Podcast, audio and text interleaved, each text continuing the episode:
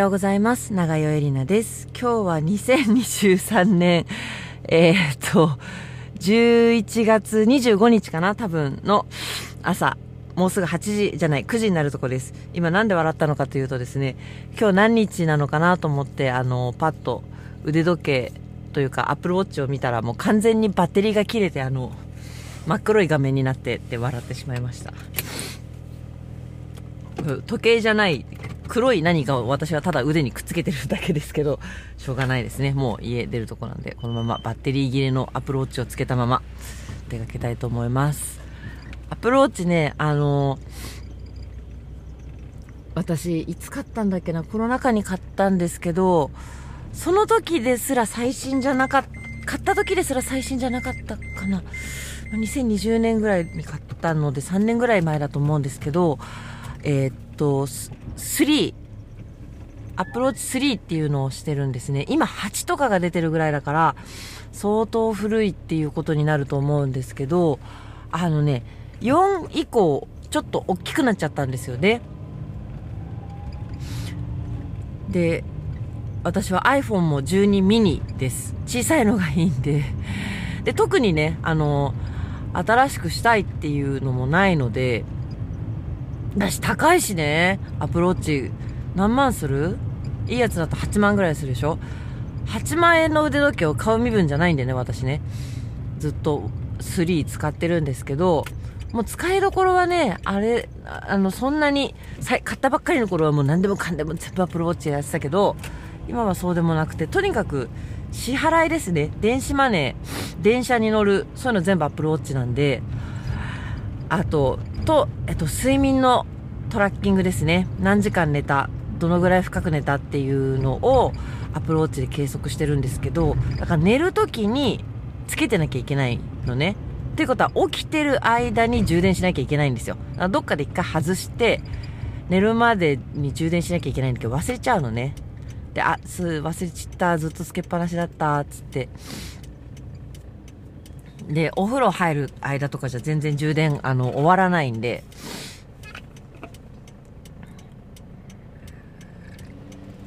そう、まあいいや、明日お、朝起きてから充電しよう、なんつって、夜つけて寝て、切れてた。寝てる間に切れてましたね。欲しいです。新しいアプローチ、正直。でもちょっと大きいから嫌なんだけどな。皆さんは iPhone とかそういう携帯とかどのぐらいで買い替えられるんですか？なんかねあのもう携帯とかってほぼ全ての人とは言わないけどほもう大方の人にとって生活必需品じゃないですか。それこそエアコンとか冷蔵庫とかと一緒でしょ？例えばテレビは持たない人も結構いますよね。私は今ねあの住んでる家にもともとテレビが置いてあったんであの母母の持ち物の家なんでね。めったにつけないけどね。なんかちょっとあの笠木静子さんのをテーマにした連続ドラマ小説やってるんですけど NHK の朝ドラが今笠木静子さんなんですよね私それ知らなくってだから昨日ちょっとつけて見ましたけど、普段はめったにつけないんですが、テレビは別になくても生きていけるって人も結構多いですよね。まあ、今はでも逆にネットフリックスとか YouTube とかそういうのをテレビで見たいっていうことで、テレビ局の放送を見るためじゃなくテレビを持つ人っていうのも結構いるのかな大画面ってことね。冷蔵庫もほぼ必需品ですよね。中にはあのー、ね前にも話したことあると思いますけど板垣板垣智子さんじゃなくてあちょっと名前忘れちゃったけどあのー、アフロ記者っていうね元朝日新聞の方が原発事故をきっかけに電気使いすぎじゃねっていう疑問からこう電化製品を一つ一つ減らしてったら意外といけたって言って冷蔵庫も持ってないっていうねでもそれ超レアですよね。冷蔵庫はみんな使ってる。あと私の知り合いでエアコン持ってない使ってない扇風機で乗り乗り切ってるっていう人も1人います。でもそう板垣さんは分かんないけどそのエアコン持ってない友達も iPhone は持ってますよ。何が言いたいかっていうと、ほぼ必需品であるこれが、他の家電に比べて買い替えのサイクルが早すぎるっていうことです。私はまあ冷蔵庫で、えっ、ー、と、去年かな買い替えたんだけど、それまで、20年使ってました。壊れちゃったんでね、仕方なく買い替えたけど、壊れなければ、冷凍ができなくなっちゃったんでね、買い替えたけど、そうでなければ、まだ使ってたと思うし、うん、テレビもね、買い替えないし、エアコンだって10年以上使えますよね。なんか携帯だけ毎年買い替えるみたいな、まあ、毎年買い替える人はそんなにないと思うけど、なんか買い替える前提じゃないですか。高いのに結構。私のこの iPhone mini、10万円台だったかな。もう、それに Apple Care とかつけてもうちょっとしたかな。私はもっと長く使いたいですその前は iPhone7 はもう多分ね45年5年ぐらい使ったんじゃないかな。もっとかもしれない。引っ越してすぐに買ったから2010あれ？2015年かに買ったから6789あやっぱでも5年ですね。5年は使いました。前の iPhone7 バッテリー変えて画面バリバリに2回割ったの直して頑張って使ってきたけどちょっとね周りとカメラの画質の差が気になるようになっちゃったのであのピーちゃんを綺麗に撮りたいっていう理由で iPhone12 mini にしたんですがでもどうなんだろうわかんないけど今んとこ iPhone15 のカメラがどんだけすごいかっていうのも知ってますけどでも私の用途ぐらいだったら iPhone12 ミニのカメラで今んとこ全然不満はないのでバッテリーの持ちとかは悪くなってるけどバッテリーは変えられるしね。買い替える理由っていうのは特に見当たらないですよ。だからなんかどんどん新しいのにしていこうみたいな風潮はやめてほしい。長く使おうっていう長く使えるっていうコンセプトの携帯売り出してほしいですね。あでも iPhone 長く使える方か。はい。そんなことはいいとして。でもねあのー、そうやってじゃあ例えばね iPhone 新しいの欲しいな。でも買えないわけです。私は今ね iPad 欲しいなと思ってるんですけどうーんいろんなモデルがあるじゃないですか。で私の用途主に大学の授業を受けるために使いたいんですけどでも全然あの放送大学の授業はパソコンでも受受講できるし全然携帯でもいけるんですよ。だからまあいいんだけどあの出張とかしたりするじゃないですか私。その時にパソコンできれば持っていきたくない。から iPad Air 軽い iPad を持っていけたら私がパソコン使う用途の8割は iPad でいけんじゃないかと思ってるんでね。本当は iPad 欲しいんだけどパソコンを代替するためにパソコンと同じぐらいの値段を出して iPad 買うんだったらバカバカしいから買わないんですよ。だからなんか、多分ね、私は本当に、あの、経済観念がおかしいので、お金あったら、あっただけ湯水のように使ってしまうんですよ。あ、iPad あったら便利じゃん。あったら便利で買っちゃうのでね。だから、そうならないように、あの、もう、決まったお金をね、毎月毎月、投資信託に回してるんですよ。だからカツカツなんです、いつも。貯金しすぎてカツカツっていうね。私の収入に対して、ちょっと貯金額が多すぎると思う。でもそんぐらいしないと使っちゃうのであのね貧乏をしています。貯金に回して貧乏にしています。でもあまりにもちょっとね貯金しすぎてこれはどうなんでしょうかなんか情けない話ですけど、でもね、あの、いいよ、言っちゃうよ。私は毎月ね、6万円貯金してたんです。5万円を、えっ、ー、とね、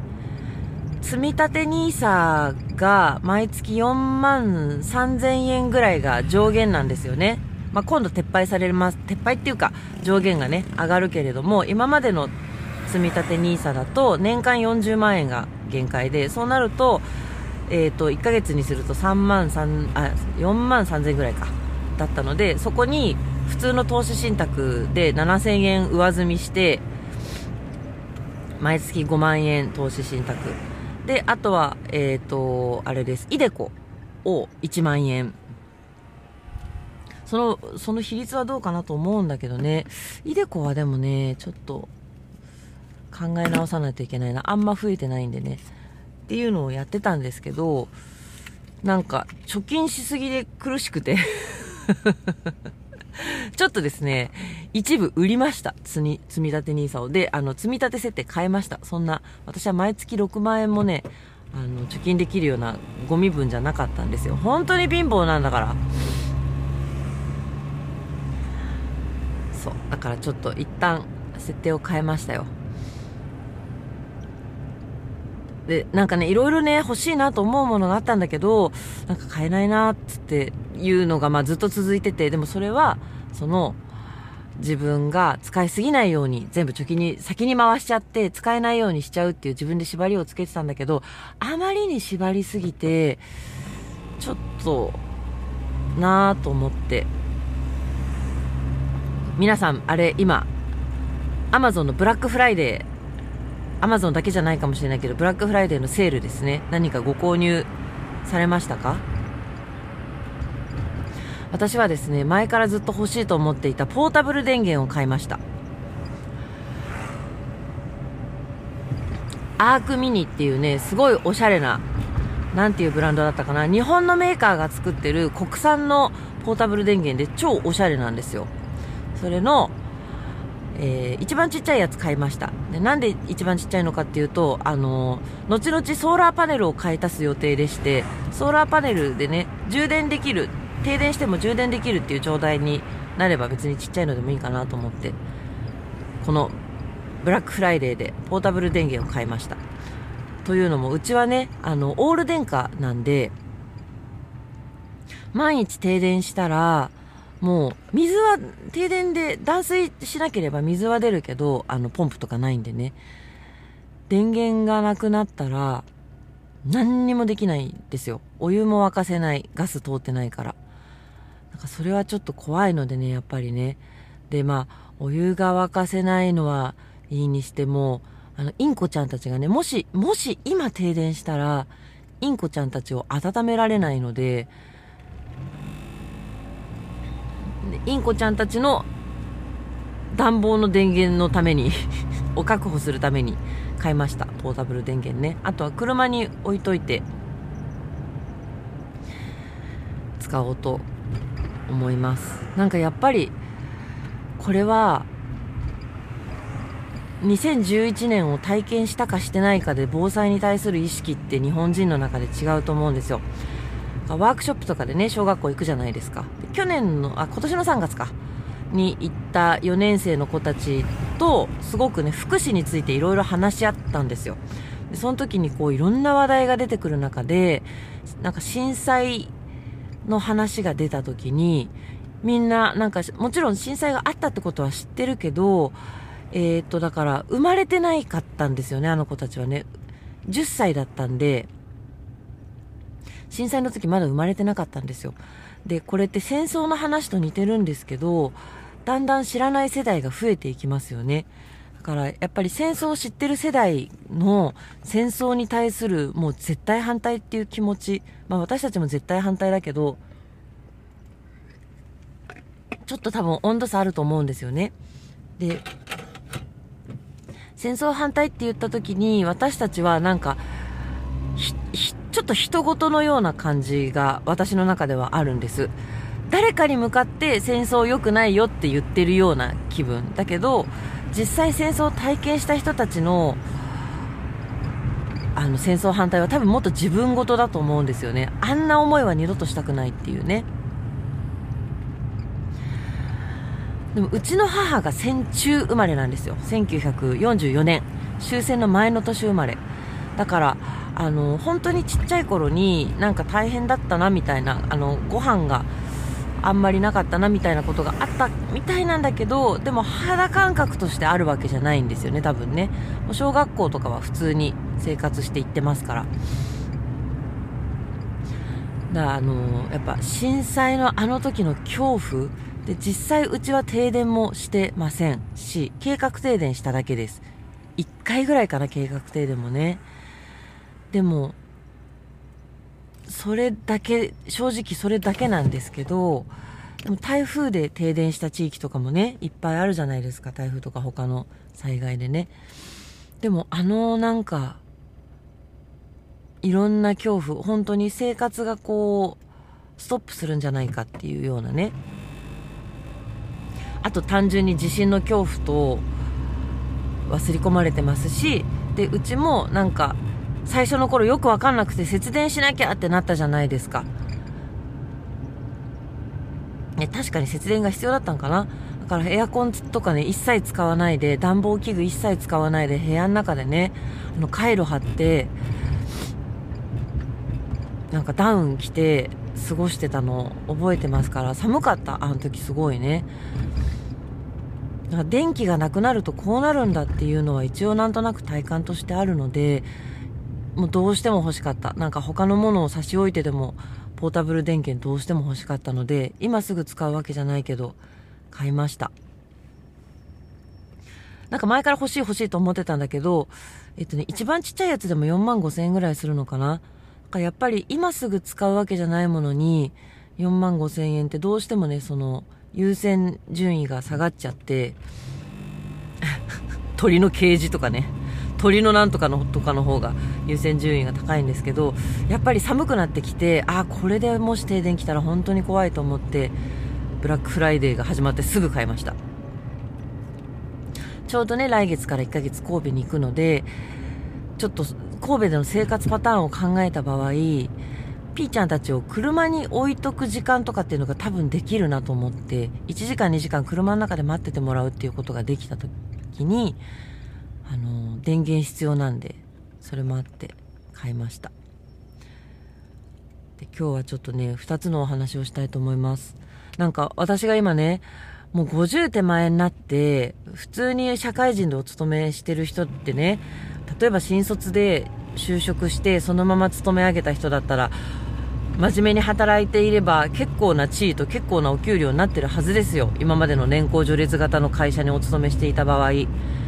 なんならね、あの、子供を2人ぐらい育て上げて、大学ぐらいまで行かせてるぐらいですよ。それが、この困窮具合ですよ。もう6万円貯金したらヒーヒー言っちゃうっていうね。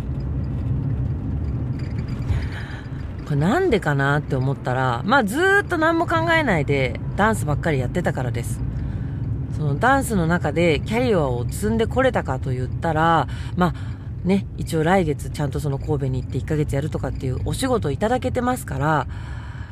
一応薄く積み上がってきてはいるんだけど、その一般的な社会人の人と比べた場合の積み上がり具合と比べたら、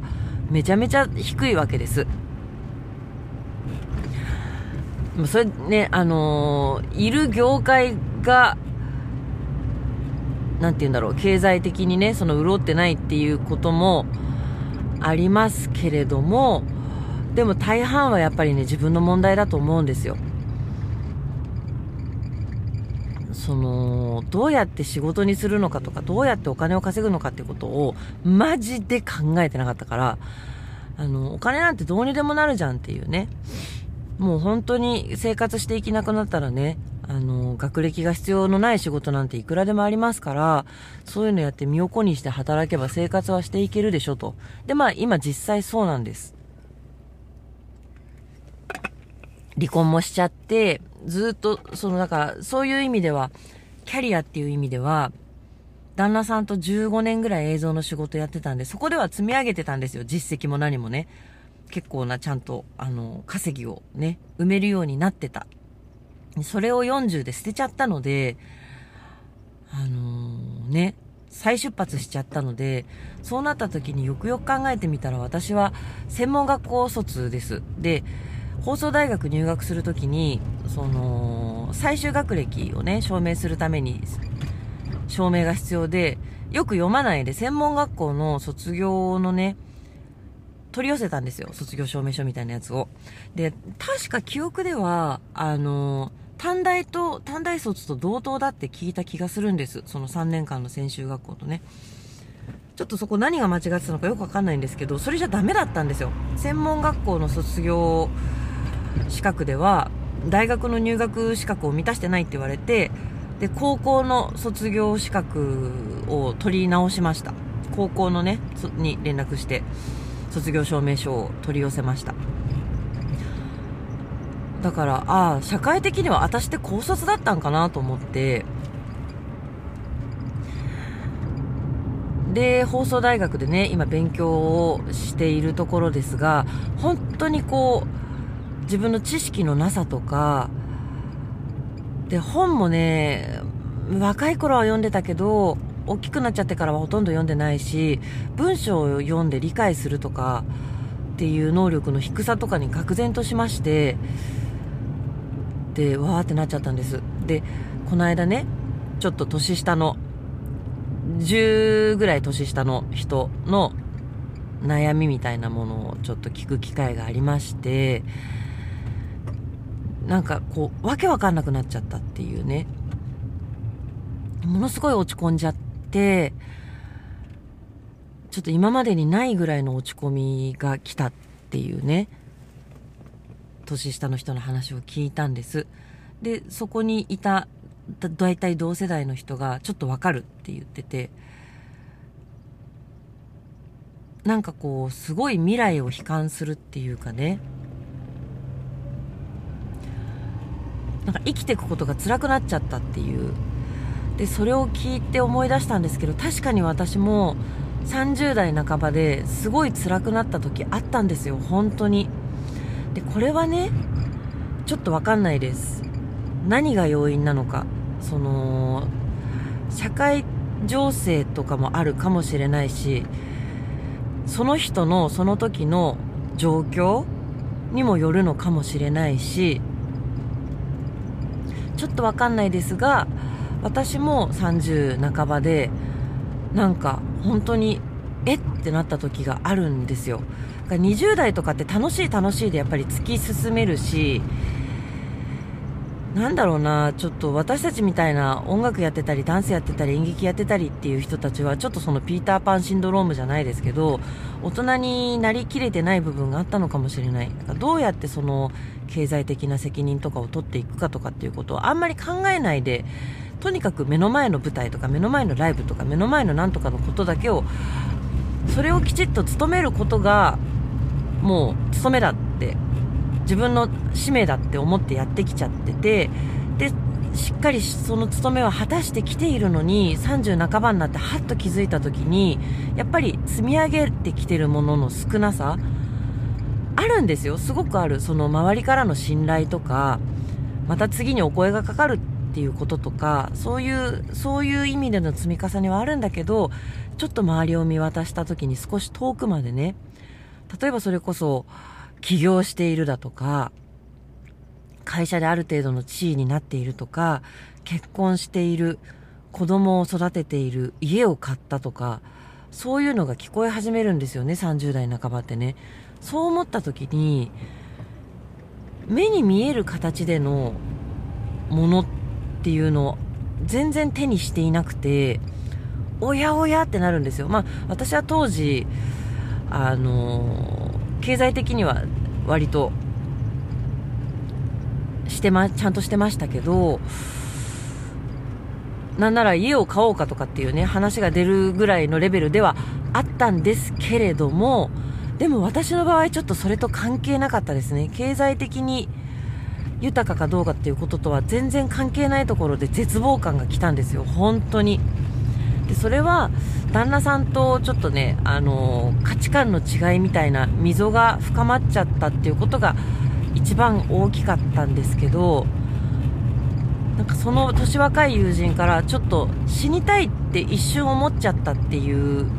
のを聞いたんですけどでも私も36の時です。死にたいって思ったことあるんですよ。でもそれはなんか積極的にこの生を終わらせたいのではなくて私の場合は舞台上で死にたいだったんです。なんかもうとにかくその頃切羽詰まっててなんか知らないけど今思えばですよちょっと肩の力を抜いて息を吐いて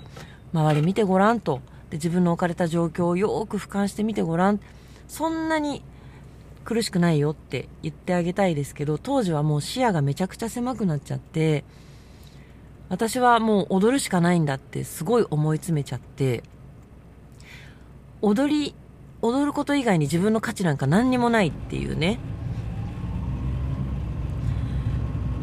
で、踊りがちゃんとできなければ私はもう存在する意味がないみたいに思い詰めちゃって、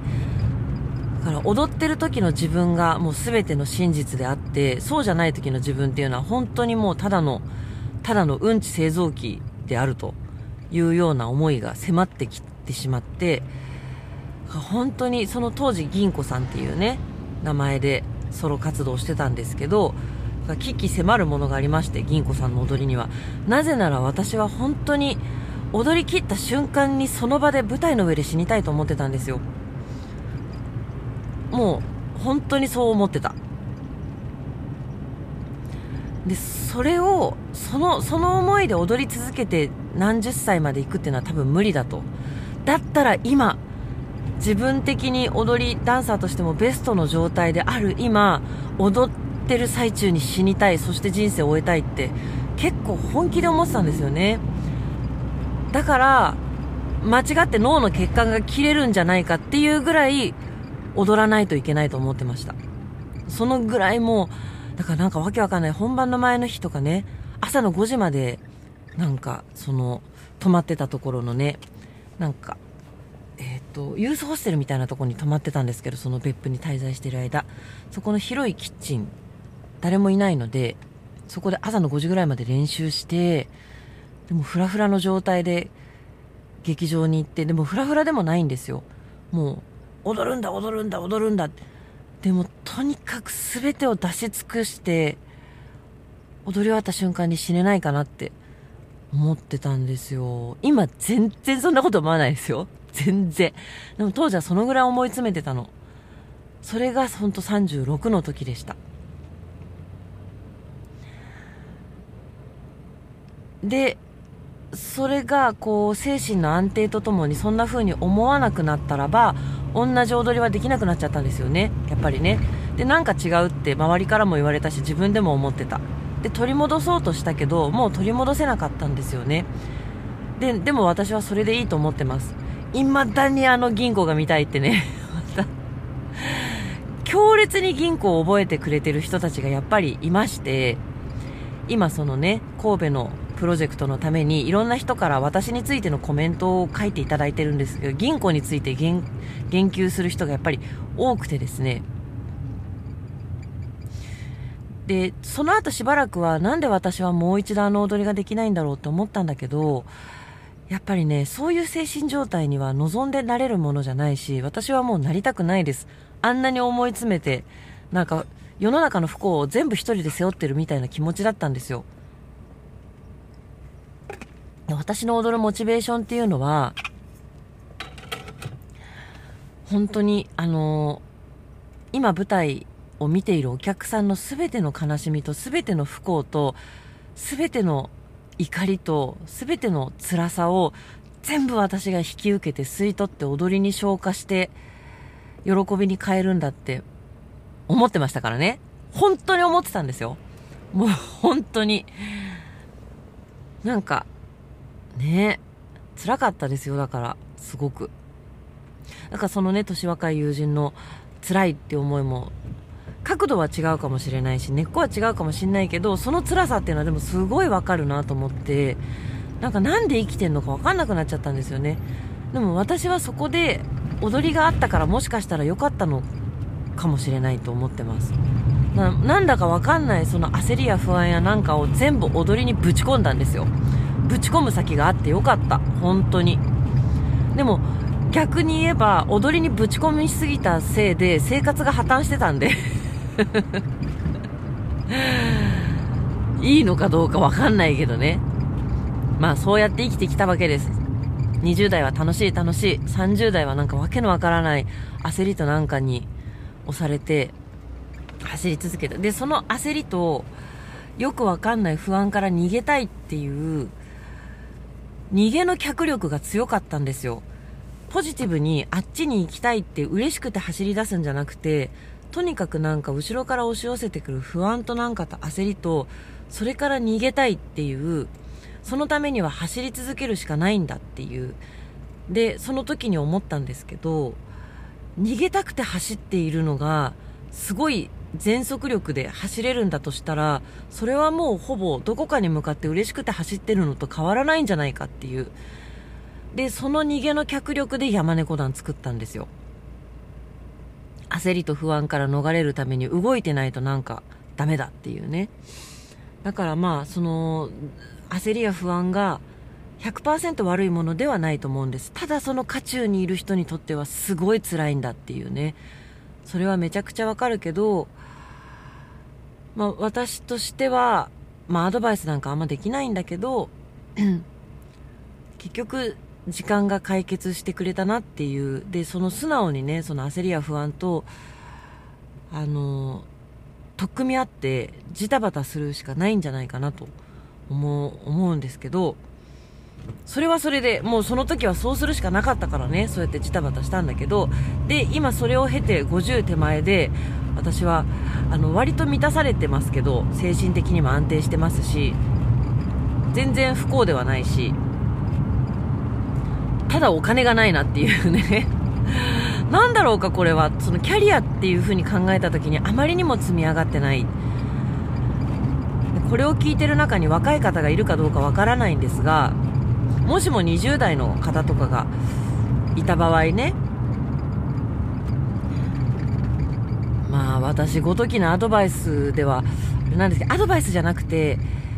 アドバイスっていうか、今、こう、ここまで生きてきて、あ、こういうことなのかなって自分や周りを見て思うことの一つはですね、やっぱり人生ってこう積み上げなんだなっていうことはすごく思うんですよ。20代で積み上げてきたことのサイズがあって、それより大きいものをその上に乗せるっていうのは多分難しいと思うんです。積み上げてきた土台があって、その土台に乗るものしか上には乗っていかないっていうね。だから今私は放送大学で一生懸命勉強してるけれども、例えばその読解力が低いこととか、記憶力が悪いこととか、物事と物事をつなげて考えたりすることが難しいとか、まあ、つまりその、勉強するっていう土台がないので、なかなか難しいんですよ、勉強することが。すっと頭に入ってこない。で、私が本当に知りたいことっていうのは、今やってる基礎科目の先にあるんですけど、本当に勉強したいことをするための手前の基礎の部分が結構大変で、なかなか本当に勉強したいところにたどり着けないっていう状態なんですよね。これが20代のうちに住んでいればもっと早かったのになっていうのは思います。だから若くて体力があって記憶力もあってっていう時にどれだけ積み上げられるか。でその積み上げるっていうのはそんな勉強とかっていうことだけじゃなくてうんまあ、経験ですね。経験をどれだけ積み上げられるか。でその上でやっぱり成り立っていく30代40代だと思うんですよね。で経験っていうのもねいろんな種類があるんだけど例えばそのがむしゃらに何かをやってもう寝食を忘れて必死でやってめちゃくちゃ辛かったけど乗り越えたっていう体験があるとやっぱりあれができたんだからこれもできるだろうっていう風にその成功体験として残るじゃないですか。そこであまりにも辛いから途中でやめてしまったっていう経験を残してしまうと、またできないんじゃないか。また私は途中でダメになっちゃうんじゃないかっていうね、不安が残っちゃうので、何でもいいので、何かをやりきるみたいなね、経験が20代のうちにあるといいのかなって思います。私はどちらかというとね、やりきれなかったなっていう思いが残ってますよ。あのー、その伊藤キムさんのカンパニーの稽古がすごく辛かった。ま、肉体的にものすごいきついんですよ。その筋トレとかがね。で、それが嫌すぎて、ちょっと稽古遅れていったりしたこともあったんですよね。で、あの、わ、わざと遅れていったわけじゃないんだけど、お腹痛くて家出れなかったりとかね。あそこで何クソってしなかったことが、なんかちょっと、うーん、今のね、ちょっとやや、やや、なんかあったら逃げそうになるのに繋がってるような気がします。でも本当に、その若い頃の積み上げの土台が後を作るんだっていうのは、でもそれは多分間違いないので、なるべく辛いこととか大変なことから若いうちは逃げないでおいた方がいいんじゃないかなと思いますね。あの、でもその種類の見極めは必要ですけどね、すぐ逃げるべき無駄な辛いことっていうのもありますから、自分がやりたくて、頑張りたくて、好きでやってることはどんなに辛くても逃げない方がいいんじゃないかなと思いますね。私はちょっとね、そうですね、若い頃からレッスンサボったりとかよくしてましたからね。目の前の楽しいことに釣られちゃって、クラブに遊びに行きたいとかね。それはやっぱ、その、そこできちんとできなかった土台、踊りに関してね、まあ、今でも響いてる気がする。なんか若い方には、どんなものでもいいから本を読むでもいい。しっかり毎日ご飯を作るでもいい。あとは、そうやってね、好きなことをやってるんだったらそれを極めるっていうね、ことでもいい。アルバイトでもいい。しっかりやりきるっていうね、体力の限界まで。20代だったらね、本当に、まあ、ちょっと過労死とかはしないでほしいけど、あのー、限界はありますよ。それはね、最近宝塚のね、すごい若い方が亡くなって、労働基準法が定める上限労働のプラス230何時間1ヶ月で働いたって、それをどう考えたっておかしいよ。だそういうなんかハラスメントとかね、そういうノーと言えない環境の中で我慢してやるっていうのは良くないんだけど、そういうんじゃなくて、誰かに言われてやらされるっていうことじゃなくて、でも自分で勉強したいとかね、思うものは、ちょっと睡眠削ってでもやるとかっていうのはね、あの、限度はありますよ。ありますけど、20代のうちはね、あの、バーンって日曜日全部寝るとか、そういう時間が取れれば結構回復できるんでね。あの、過労を推奨するわけじゃないんですけど、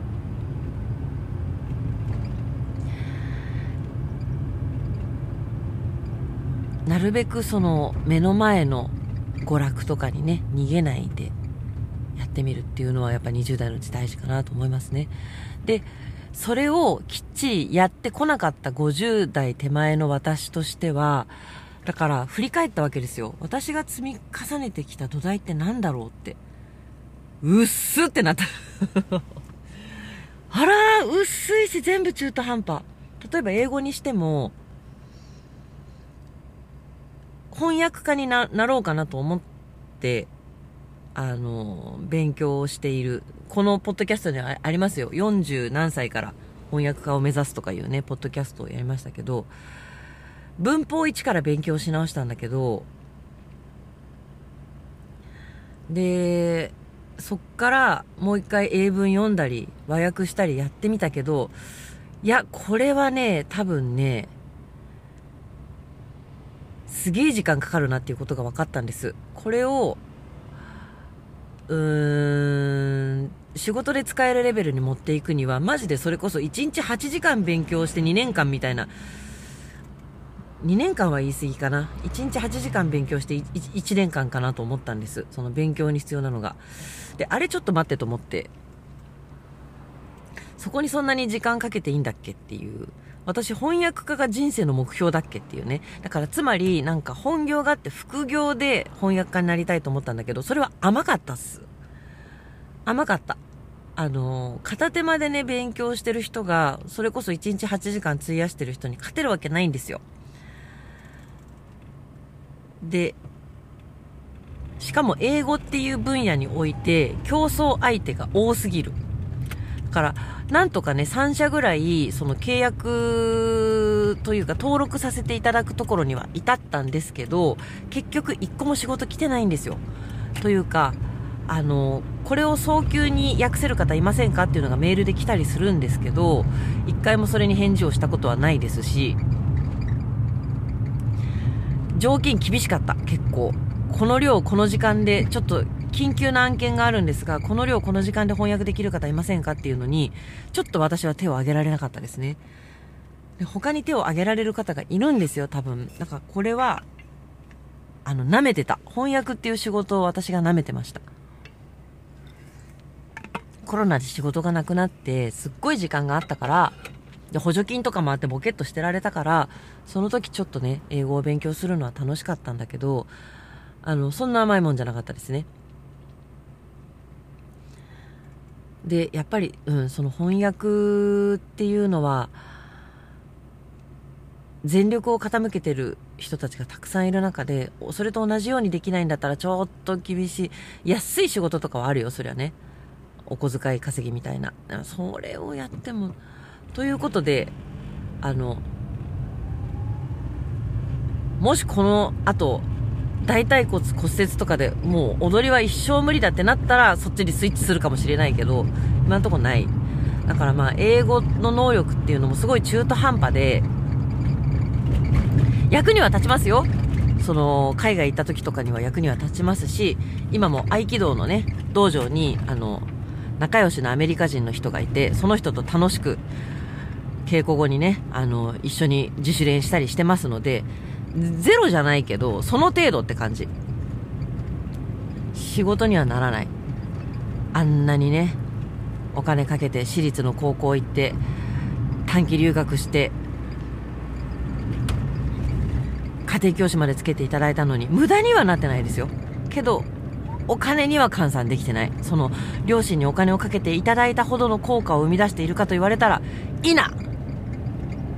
ごめんねって感じ。だからそこも死ぬ気で英語あの当時勉強してその後腐らせないで取っといてたら今どうなってたかわかんないね。ダンスに行っちゃったから。でダンスも中途半端ですよやっぱり。ちょっとね。技術面で。じゃあ私は何を積み上げてきたのかと。でここでね自分の土台がペラペラであると。私はねすごい頼りないこんなものしか積み上げてきてこなかったのかと。で、それに悲観して絶望してたらもう人生終わっちゃうじゃないですか。だからちょっと考え直してみようと。他に何か積み上げてきたものはないのか。気づかぬうちに積み上がってたものはないのかと。なんかね、映像とかもね、本当は映像の私撮影も編集もできるんですよ。それも結構積み上げた。けど捨てちゃった。やりたくなくてそれもいろいろ中途半端にできることはいっぱいあるんですでもそれが一つ一つが役に立たないってなった時にじゃあどうなんだ？今すっごいこう好意的に自分の人生を振り返った場合にそれらを全て統合してじゃあ私の人生で積み上げてきたものは何かって言ったら一つだけ言えるのは人との関わりっていうことかなと思ったんですよ。その離婚して以降ねアルバイトとか派遣とかの仕事はしてますけれどもそれまでずっとフリーランスだったわけです。でまあ今もフリーランスですし結局人間関係でこう仕事してるわけですよ。どういう声かけをしたら人は気分が悪くなるのかとかどういう態度でこちらが言ったら向こうは協力してくれるのかとかどうしたら人が面白いと思ってくれるのかとか結局人とどう付き合うかっていうそのでもそれはでも派遣の派遣先でもそうですよ両方ともあのね2箇所行ったんです株式会社ロフトの本社とねと観光案内所とねああと、あの、西武そごう、デパートの西武そごうの本社にも行きました。で、全部やめちゃったんですけど、3箇所とも割と強い引き止めがありました。ぜひ残ってほしいっていうね。で、それは、私のね、スキルの問題じゃないと思うんですよね。多分。そんなスキルないしね。多分だけど、人間性か。割とホイホイ、いいですよ、やりますよ、やりますよ、あ、それもやりますよ、やりますよ、いいですよ、いいですよって言うんで、な、んと、なんというかね、その派遣先でプライドないんで、私。あの、全然プライドがないので、雑用とか喜んでやるんですよ、割と。いいですよ、全然いいですよ、つって。あ、それ運ぶ、運びますよ、むしろ積極的に。あ、それ運ぶの私やりますよ、とか。重いもの持つとかね。どっかを掃除するとか。なんか、それこそ本当にコピーを大量に取るとか、そういう雑用、雑用と呼ばれることを全く嫌がらないので私、どれやっても同じだと思ってるんで 何でもやるんですよ、わりかしね。重たいパンフレットをどっかに届けるとか、あ、全然行きますよ、つって何でもやります。そういうところかなと、プライドの低さかなと思うんです。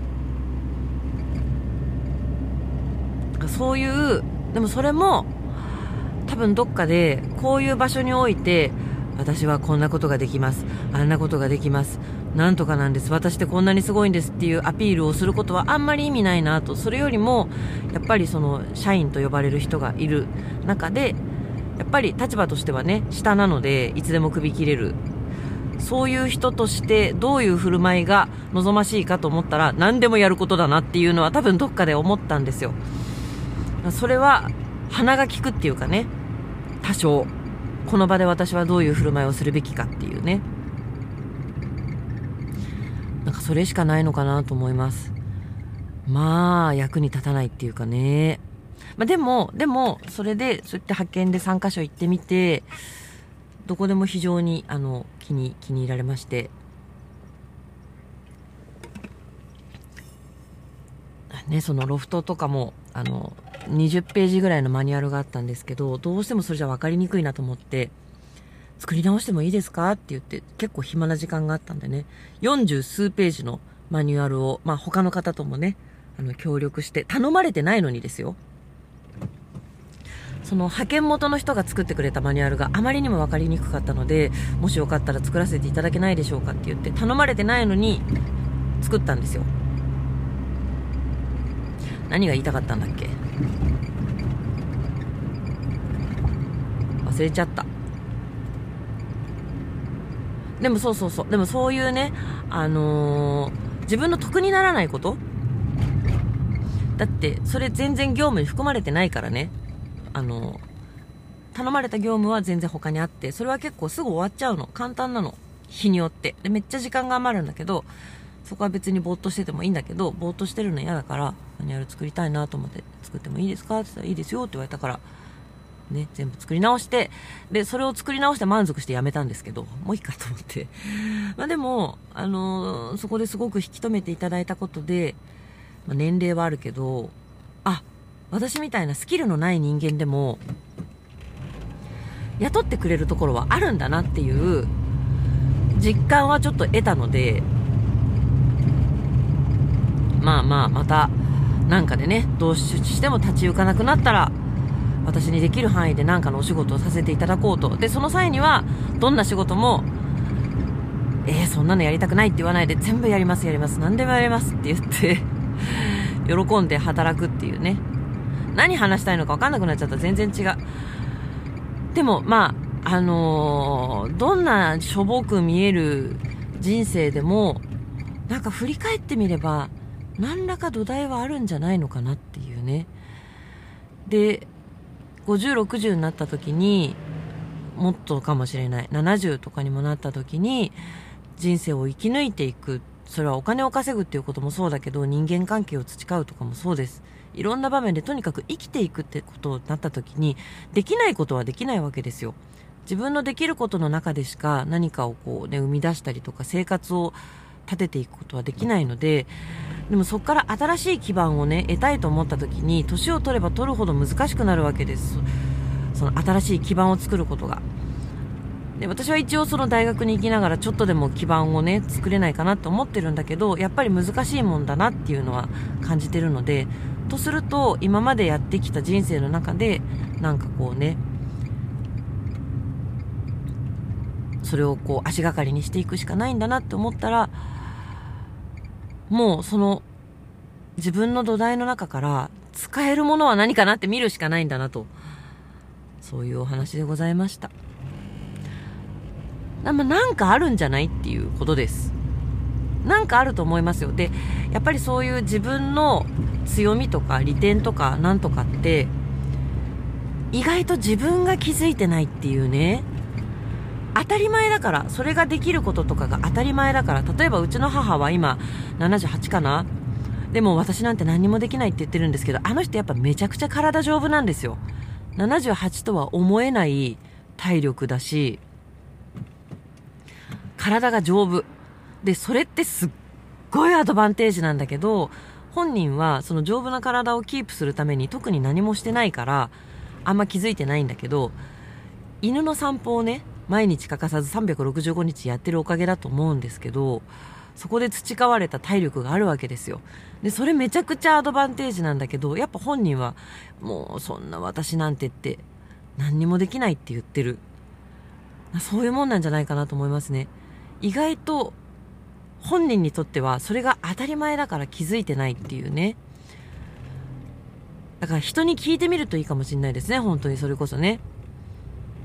その人のすごいとこって結構あると思いますよ。その目に見えてね、お金とかに直結するような技術じゃなくてもですよ。やっぱり苦しみながらいろいろ考えて何十年も生きてきた中で見つけてきたこととかいろいろあるんじゃないないですか？それぞれね逆に言うとねそれが仕事の中で認められることであって他で応用が効かないようなことだったりするとそれこそ定年退職してお家に言いづらくなっちゃうお父さんとかねいるじゃないですか。でそのなんか地域のコミュニティとかに行ってみてもなんかうまく話が合わなくてポツンってしちゃうとかだからそのある一箇所だけで認められる技術やなんかっていうのは逆にもしかしたら危ないかもしんないよね。応用が効かないかったら。でそれこそそのね年功序列っていう組織の中で有効だったものが他で有効とは限らないですからね。むしろそのママ友とかとすごいずっとうまくやってきた主婦の人とかの方が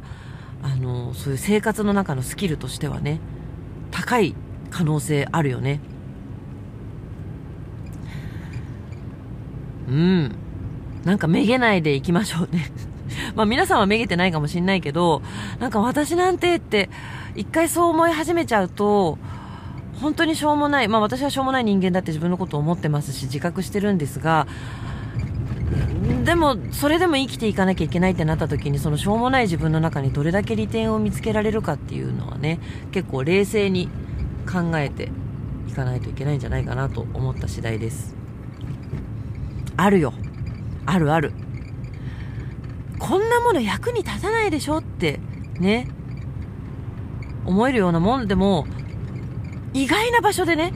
役に立つかもしんないからわかんないよ、本当にね、そんなのはね。だから、こんなもんが、例えば、めちゃくちゃシニカルだとかね。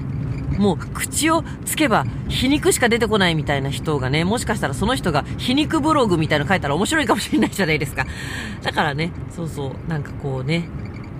そういう風に、自分をね、すごくこう、使えるんだってまず思うところから 始めてもいいんじゃないかななんていうね。感じです自分の土台ボロボロだったとしてもボロボロの中にも何かあるし土台がボロボロだからこそ生きる何かっていうのもねあるかもしれないからこうどんどんね視点とか転発想を転換してね自分の人生を面白くしていきましょう。ということでえっ、ー、とあと5分あるのでもう1個だけお話しさせてください。これはねあのあれです。私の師匠である合気道の多田博先生の素敵なお言葉を紹介するコーナーです。合気道のね、先生方がおっしゃる言葉の中には本当にジーンってくる言葉がたくさんあるんですけど、忘れないうちに昨日のお稽古で多田先生がおっしゃってたことをお伝えしたいと思います。武道とは何かって言い出したらね、本当に難しいですし、うんそれこそダンスとは何かって言ったらいろんなダンサーが違う答えをするように武道とは何かっていうことに対して一つの答えがあるわけではないと思うんです。ただ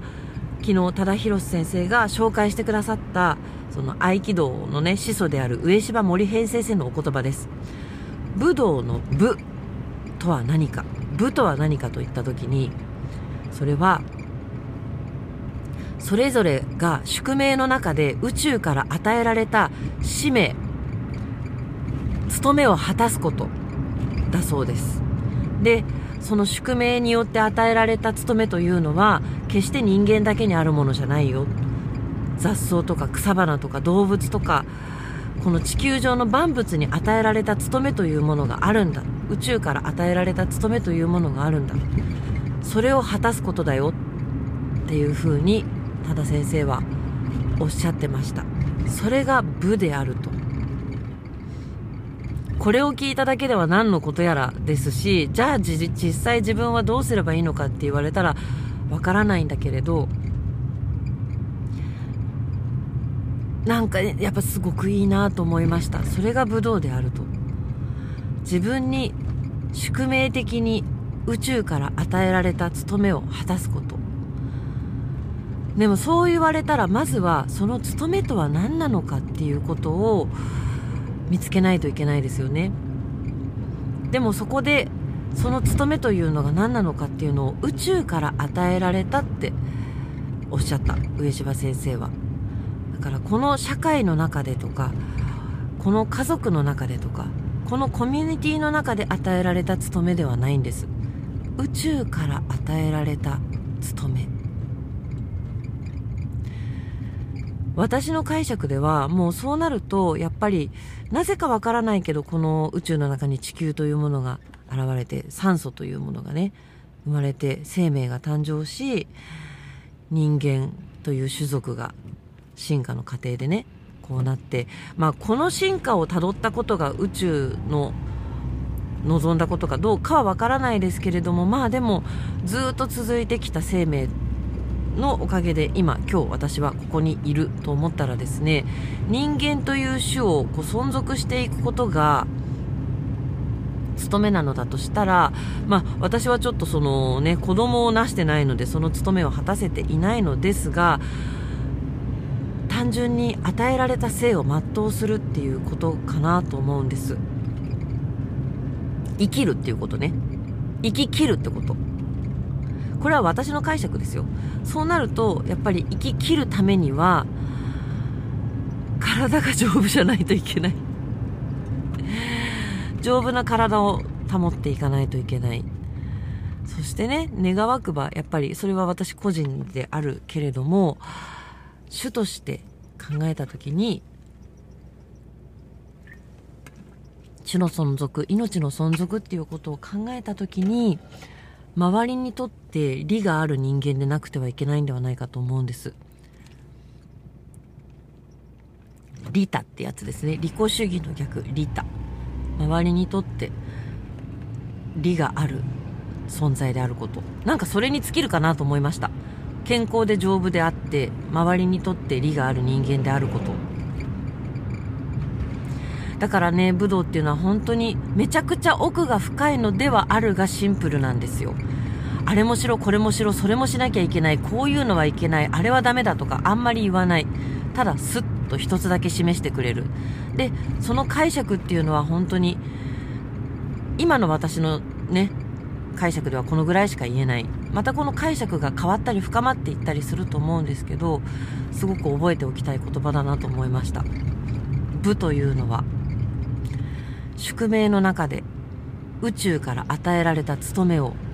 全うすることだそうです。こんな言葉がスッと出てくるような生き方をしてみたいですよね。だから本当にあの私はねしょうもない人間ですぐ YouTube で猫ちゃん見ちゃうけどそういう自分を正しい道に戻すために合気道というのがあるんだなと思いました。ということで皆さんそれではまた。